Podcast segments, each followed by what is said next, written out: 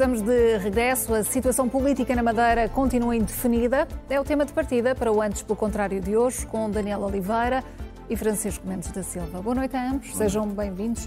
Francisco, eh, a Madeira deverá ter um novo governo regional. PSD e CDS estão a tentar condicionar o Presidente da República?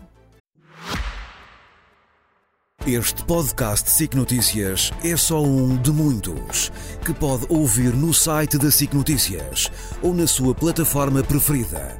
Os melhores programas de televisão, a opinião que importa e ainda entrevistas exclusivas em podcasts originais. Onde e quando quiser, leve no bolso todas as conversas. Fique a par das últimas novidades em signoticias.pt barra podcast e nas nossas redes sociais.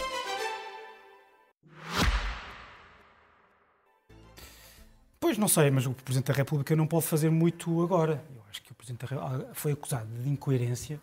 Eu, sinceramente, eh, de forma, acho que foi de forma bastante injusta, porque o Presidente da República não pode fazer aquilo que fez em, eh, na República. Em primeiro lugar, porque a Constituição o impede. Uh, neste momento não pode haver, uh, não pode haver dissolução. Uh, quer dizer, o Presidente da República não tem poder de demitir o Governo uhum.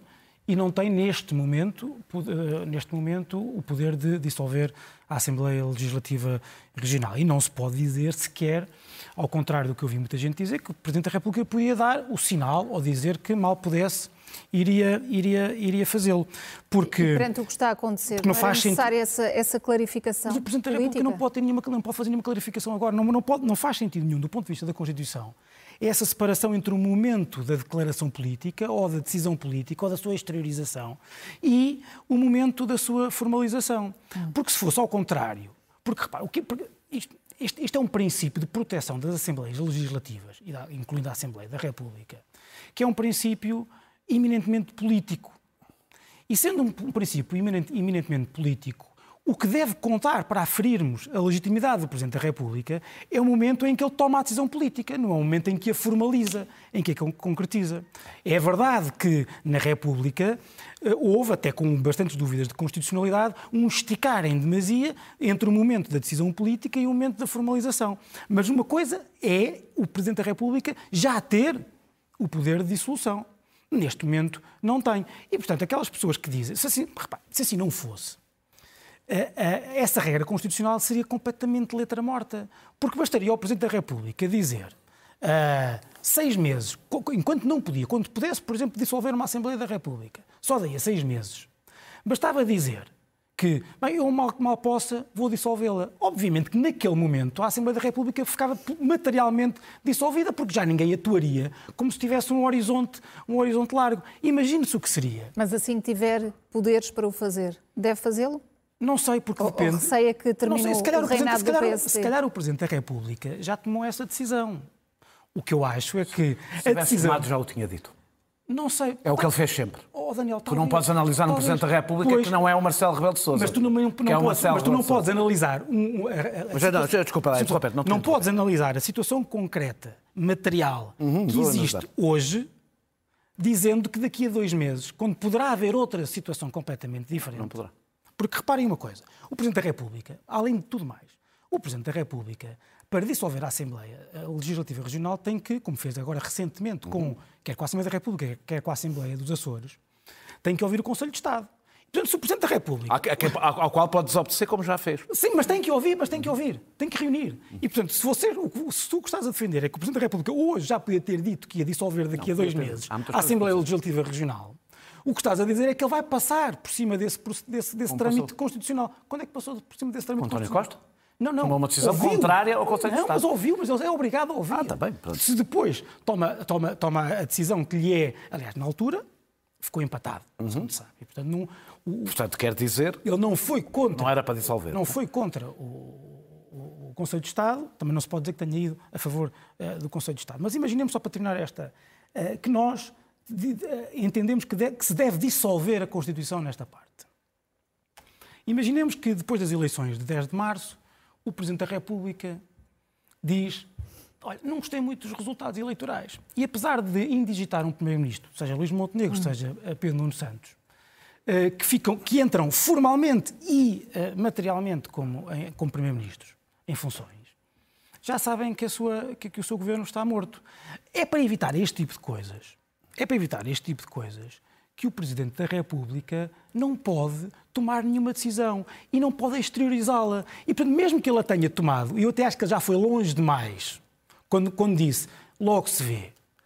E eu de... acho que ele devia ter sido, sinceramente, e, acho e que deixa-me aproveitar um para, para é questionar quero, o Daniel eu, eu quero contestar se, esta ideia. se o PSD e o CDS estão aqui a tentar retirar argumentos ao Presidente da República. Não, eu acho que o Presidente da República é que está a criar o caos na Madeira com esta ideia da inconstitucionalidade por intenção.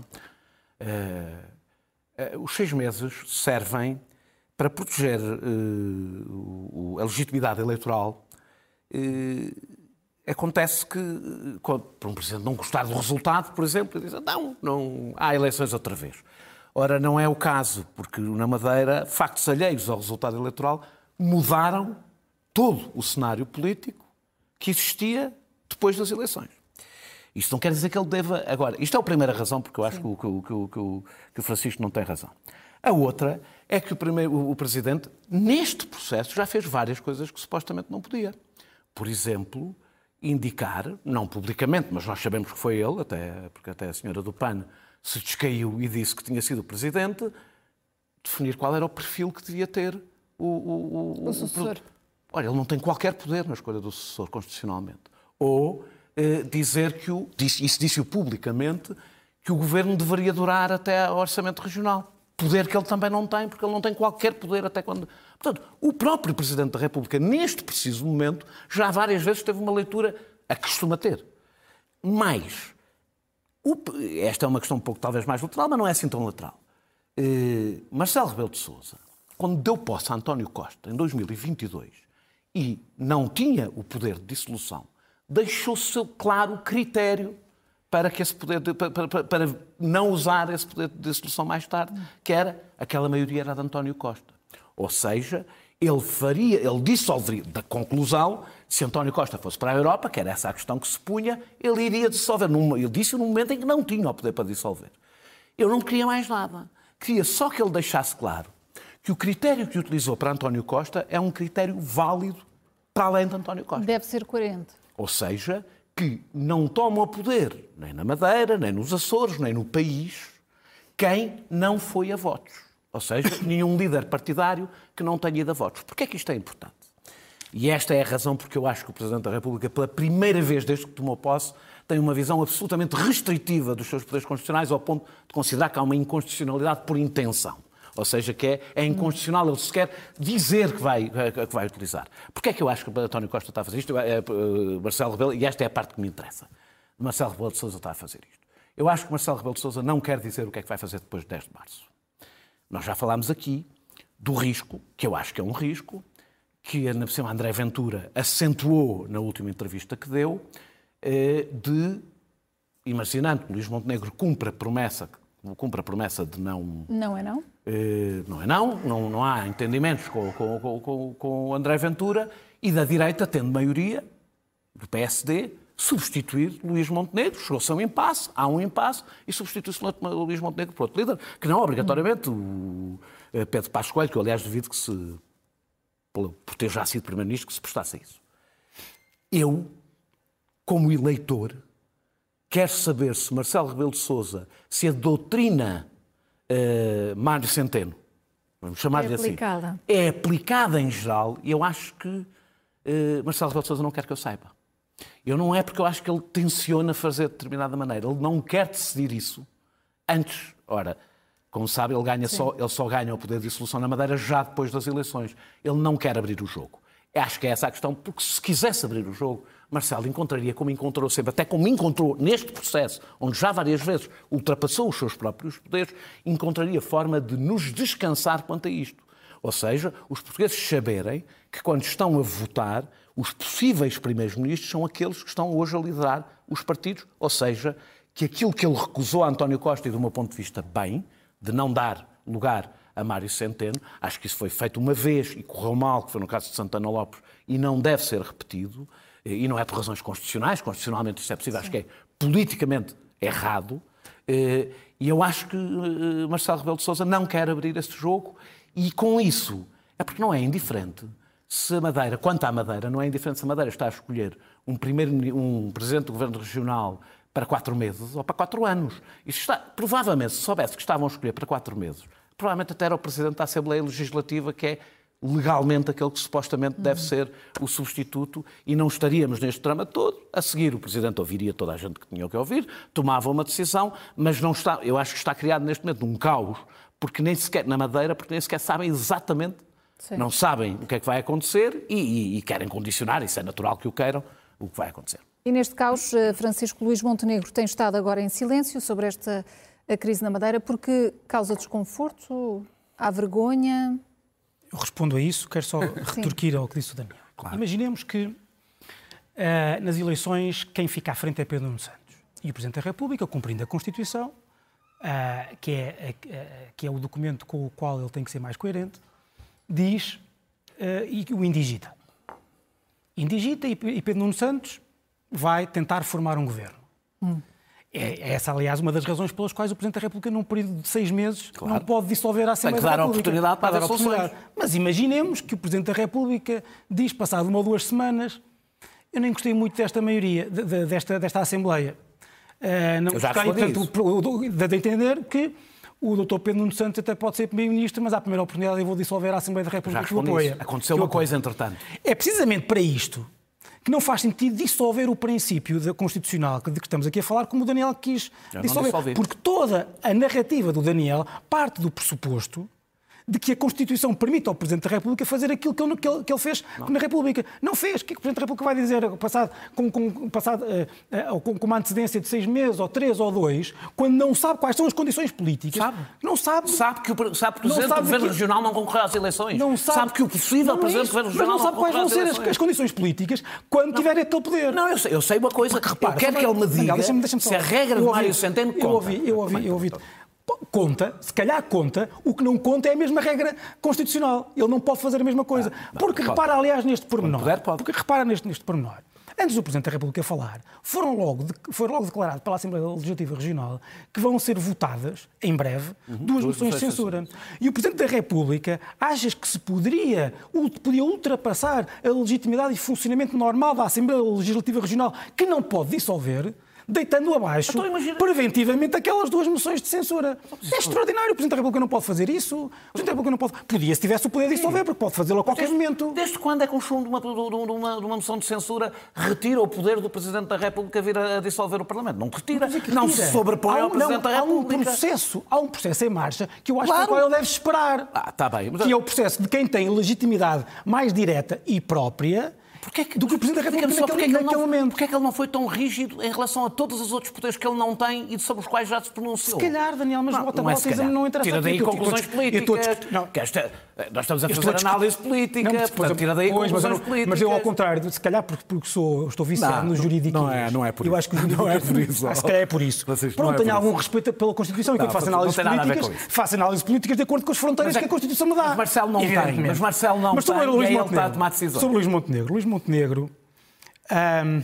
Este silêncio, há o medo de penalização nas urnas, há vergonha, há desconforto, é o quê? Não, quer dizer, eu acho que eh, o Luís Montenegro esteve mal no início, não pelo, pelo tempo que esperou, mas pelo tempo que não esperou para falar. Muito sinceramente. Porque quando falou inicialmente foi para desvalorizar o caso e para dizer que não tinha nada a ver com o caso de, de, de, de uh, do caso do, do António Costa, quando, em abstrato, e eu não gosto de falar do que não sei e aquilo que sabe do, do, do processo são rumores e retalhos uh, sem contraditório hum. na imprensa. Uh, mas o, o, o, o, facto de ele ter esperado, se ele, tivesse, ou melhor, se ele tivesse esperado, eu acho que ele ia ser provavelmente torrado, como se diz agora, mas injustamente. Porque nós vivemos num mundo em que as redes sociais e a imprensa e a televisão 24 horas, os diretos e os breaking news e não sei o quê, faz com que, quer dizer, aconteça, aconteça a, a, notícia da investigação logo à primeira hora da manhã, passado cinco minutos já milhares de pessoas dizem que Luís Montenegro tem que tomar uma posição e a partir daí, qualquer minuto que Luís Montenegro demore, já é em demasia. Não faz sentido nenhum, porque o, o, o presidente do, do, PSD tinha que, obviamente, ouvir os seus próximos, tinha que falar com, com, com, com, a sua comissão política. Há tempos, não estou a dizer que ele tenha que esperar 15 dias, mas um, dois dias ele podia muito bem ter esperado. Aliás, porque há uma razão de decência política e não só nesta matéria, que é a de poder dar a oportunidade ao próprio visado dele, dele se demitir. Eu acho que Luís Montenegro podia tê-lo feito, em vez de ter segurar, tentado segurar o seu amigo, eh, por muito eh, decente que isso seja, não é politicamente, não era politicamente viável, parece-me. Daniel, Luís Montenegro tem tido azar ou houve aqui uma questão não. de karma que não correu bem? Não, é, é, bem feita. É bem feita porque Luís Montenegro foi bastante rápido e não teve a decência, nem esperou. Quando, quando disse que o governo não tinha, este governo, o governo da República, não tinha condições para continuar no governo, eh, dizendo exatamente o contrário de tudo o que disse agora. Eh, eh, Luís Montenegro não se, não, não, não, se, limitou a segurar o amigo. Disse que isto, a única importância que isto tinha era a perturbação da atenção política dos portugueses e ele próprio aceitou fazer a comparação, dizendo que não tinha nada a ver o assunto. Pois não, não tinha. Já havia uma diferença que era fundamental. António Costa não era arguído. Uh, uh, Miguel Albuquerque era arguído. O Partido Socialista tinha maioria absoluta para segurar uma solução, hum. este governo não tem. Mas, independentemente disso, eu acho que mais triste ainda foi o que aconteceu a seguir, que foi ver o PSD andar a vender na comunicação social, que tinha, tinha andado a pressionar, uh, ou seja, basicamente tinha sido ele a demitir Albuquerque, quando toda a gente percebeu que, aliás, Montenegro passou pela enorme vergonha de ser o PAN. O PAN a fazer cair Miguel Albuquerque. Eu quero só dizer uma coisa, se a gente vai mudar deste assunto, eu, quero, eu quero sublinhar aqui uma coisa em sentido inverso. Acho vergonhoso que estes arguídos continuem seis dias depois presos. Acho vergonhoso que o Presidente da Câmara do Funchal tenha sido algemado, não se consegue perceber porque foi algemado, e acho vergonhoso que se tenha chamado os jornalistas para assistir mais uma vez a um espetáculo. Parece que a Justiça está definitivamente eh, convicta que a Justiça se faz nesta fase no espetáculo não se faz em julgamento. Francisco, também a gerar eh, troca de palavras entre PS e PSD as portagens nas antigas SCUT, o líder do PS promete eliminá-las. O líder do PSD eh, questiona se os socialistas encontraram petróleo no Largo do Rato para serem feitas, no fundo, tantas eh, promessas, mas este fim não é, não é necessário? Bem, é sobre a questão do eleitoralismo e do, petróleo que foi encontrado ou não, eu devo dizer que saber se as escolhas, o que interessa é saber se as escolhas são ou não virtuosas, porque todas as escolhas políticas têm impacto financeiro, têm, significam risco orçamental. E esta não é, uma escolha, sobre... não é uma escolha importante e virtuosa? É importante e eu já vou dizer porquê, aliás. Aliás, eu sou, já agora sou interessado direto nisso, porque vivo numa região que tem uma ex-scut com portagens uh, exageradas. Bem, mas em primeiro lugar, convém, eu gostava de poder acreditar no PS sobre esta matéria, o PS já disse tudo e o seu contrário, já incumpriu várias promessas. Mas este tema é muito mais interessante do que parece. Eh, é seguramente mais interessante do que a questão do eleitoralismo. Porque o que me parece que o PS, o que está aqui a acontecer é que o PS percebeu três coisas fundamentais que são importantes neste ciclo político. Em primeiro lugar, que há um, segundo os estudos eleitorais, e seguramente aqueles que o, que o PS tem e o PSD, há um crescimento muito rápido e acentuado no Chega, do Chega no interior. Uh, isso, a segunda coisa é que isso se deve a um sentimento, como nós sabemos, a um sentimento difuso de injustiça, de esquecimento. De abandono. E de abandono uh, por várias classes das populações, e é isso que as atira para o voto de protesto. E o interior é um caso onde isso se nota justamente de forma uh, paradigmática. Aliás, há um estudo que foi publicado hoje uh, pelo, do Pedro Magalhães e julgo do Pedro Cancela, que faz a correlação entre ruralidade e voto de protesto e que dá como, como provável justificação, ou justificação mais intensa, este sentimento uh, de abandono. Em terceiro lugar, é que o PS sabe que está encurralado nessa, em muitas dessas regiões.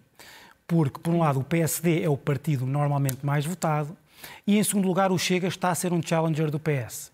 Porque, ao contrário do que nós, muitas vezes, a análise que nós fazemos, de que o Chega, e isso é verdade, do ponto de vista de sociologia eleitoral, o Chega vai buscar muitos mais votos à direita do que à esquerda. Mas do ponto de vista da transformação da, da, dos votos em mandatos, o método de ontem é ideologicamente cego. E o que está a acontecer em muitos círculos eleitorais é que o Chega está a crescer roubando deputados ao PS. Roubando o último que é eleito. E roubando o último é que é eleito, ou os dois, ou dois, ou o segundo, Para etc. concluir a ideia, Francisco. E, o que é, e eu acho que esta medida é justa por, por, uma, por, uma, simples, eh, por uma simples razão.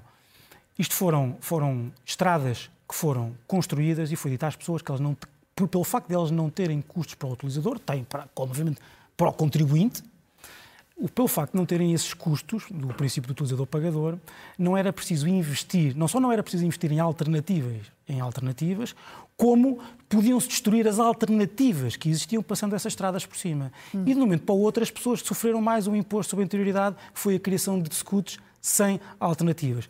E isso não existe em mais lado nenhum, porque no interior, porque no, peço desculpa, porque no litoral e nos grandes centros, todas as populações têm alternativas credíveis. Daniel, o PS está, está encurralado e entra aqui numa espécie de leilão de medidas? Não, eu, não quer dizer, leilão de medidas há sempre durante todas as campanhas eleitorais. Eu concordo com o que disse o Francisco sobre as escutas. As escutas não, são, não eram autoestradas gratuitas, eram estradas que nunca deveriam ser pagas.